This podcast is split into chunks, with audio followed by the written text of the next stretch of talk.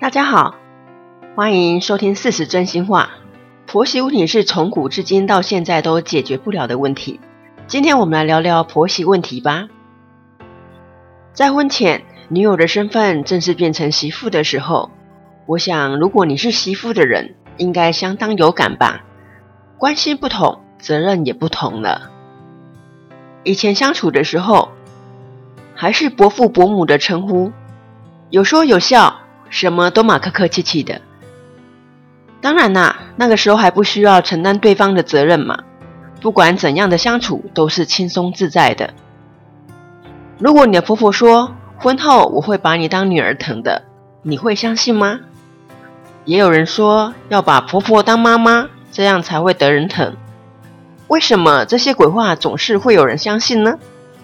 也应该不能说相信啦，应该说先做好心理准备。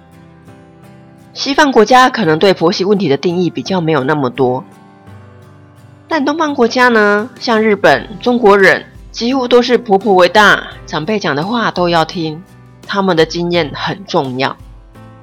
我有同事叫小米，她说，她婚前在家是爸妈的心肝宝贝，偶尔帮个家务，即使不做，爸妈也不会念她、指责她，假日想睡多久就睡多久。起床就有妈妈的爱心餐，哪有人会白眼给他看呢？钱不够，爸妈还会偷偷塞钱给他花，让他天真的以为婚姻应该也是这样吧。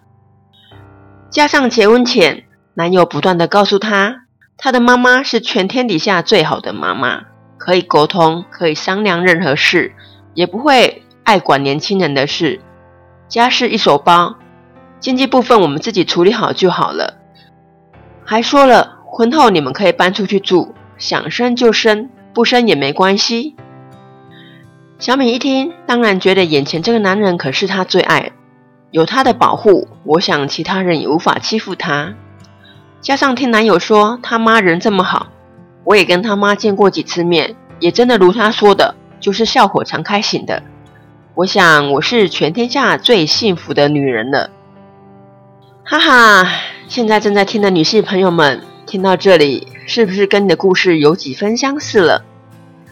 婚后的小米细数了几样公婆干的好事，比如说爱比较，老是在说老公的哥哥的老婆多会赚钱，嘴巴又甜，也把家里管理得很好，学历也高，家世背景又不错，或是说隔壁邻居谁的媳妇生的儿子，对公婆总是有礼貌。还说哪个亲戚谁多会赚钱呢、常带二老出国玩，等等让人白眼的话题。还有公婆把老公当宝贝，把媳妇儿当奴隶在使唤。明明小米也是职业妇女，为什么回家后的家事永远等着她？公婆明明是退休人员，她心里在想：她还没有嫁进来的时候，公婆不是都做得好好的吗？还有明明公婆有钱。那就是每个月也要缴家用，明知道我们夫妻的收入真的卡很紧，还要养小孩，却不断的逼我们每个月要给家用。再来呢，婚前明明说好可以搬出去住，当初是因为临时看不到好的房子才会短暂住婆家，谁知道再也搬不出去了。婆婆老是情绪勒索，老公碍于孝顺也是顺服他妈，搞得大家相处真是相敬如宾。当然，以上的状况还是冰山一角。小米说要讲完婆媳的问题，可能要三天三夜都说不完吧。人家说婚姻是爱情的坟墓，真的是形容得非常贴切。婚前的美好，婚前的美好让人恨不得冲进去；婚后的痛苦，一分钟都不想过。中国传统是以夫为贵，即使现在已经是 E 世代了，但老旧观念还是依然存在。为什么现在女性选择不婚？真的是有例可循呢、啊。比较开明的妈妈会告诉女儿们，如果没有好的对象，就不要结婚。但有些妈妈明明自己就被婆媳问题搞得不开心，还是希望女儿能嫁出去。有时候观念深植人心也是很可怕的，以为依照传统才是真的为儿女着想。当然，公婆的观念也是需要再修正。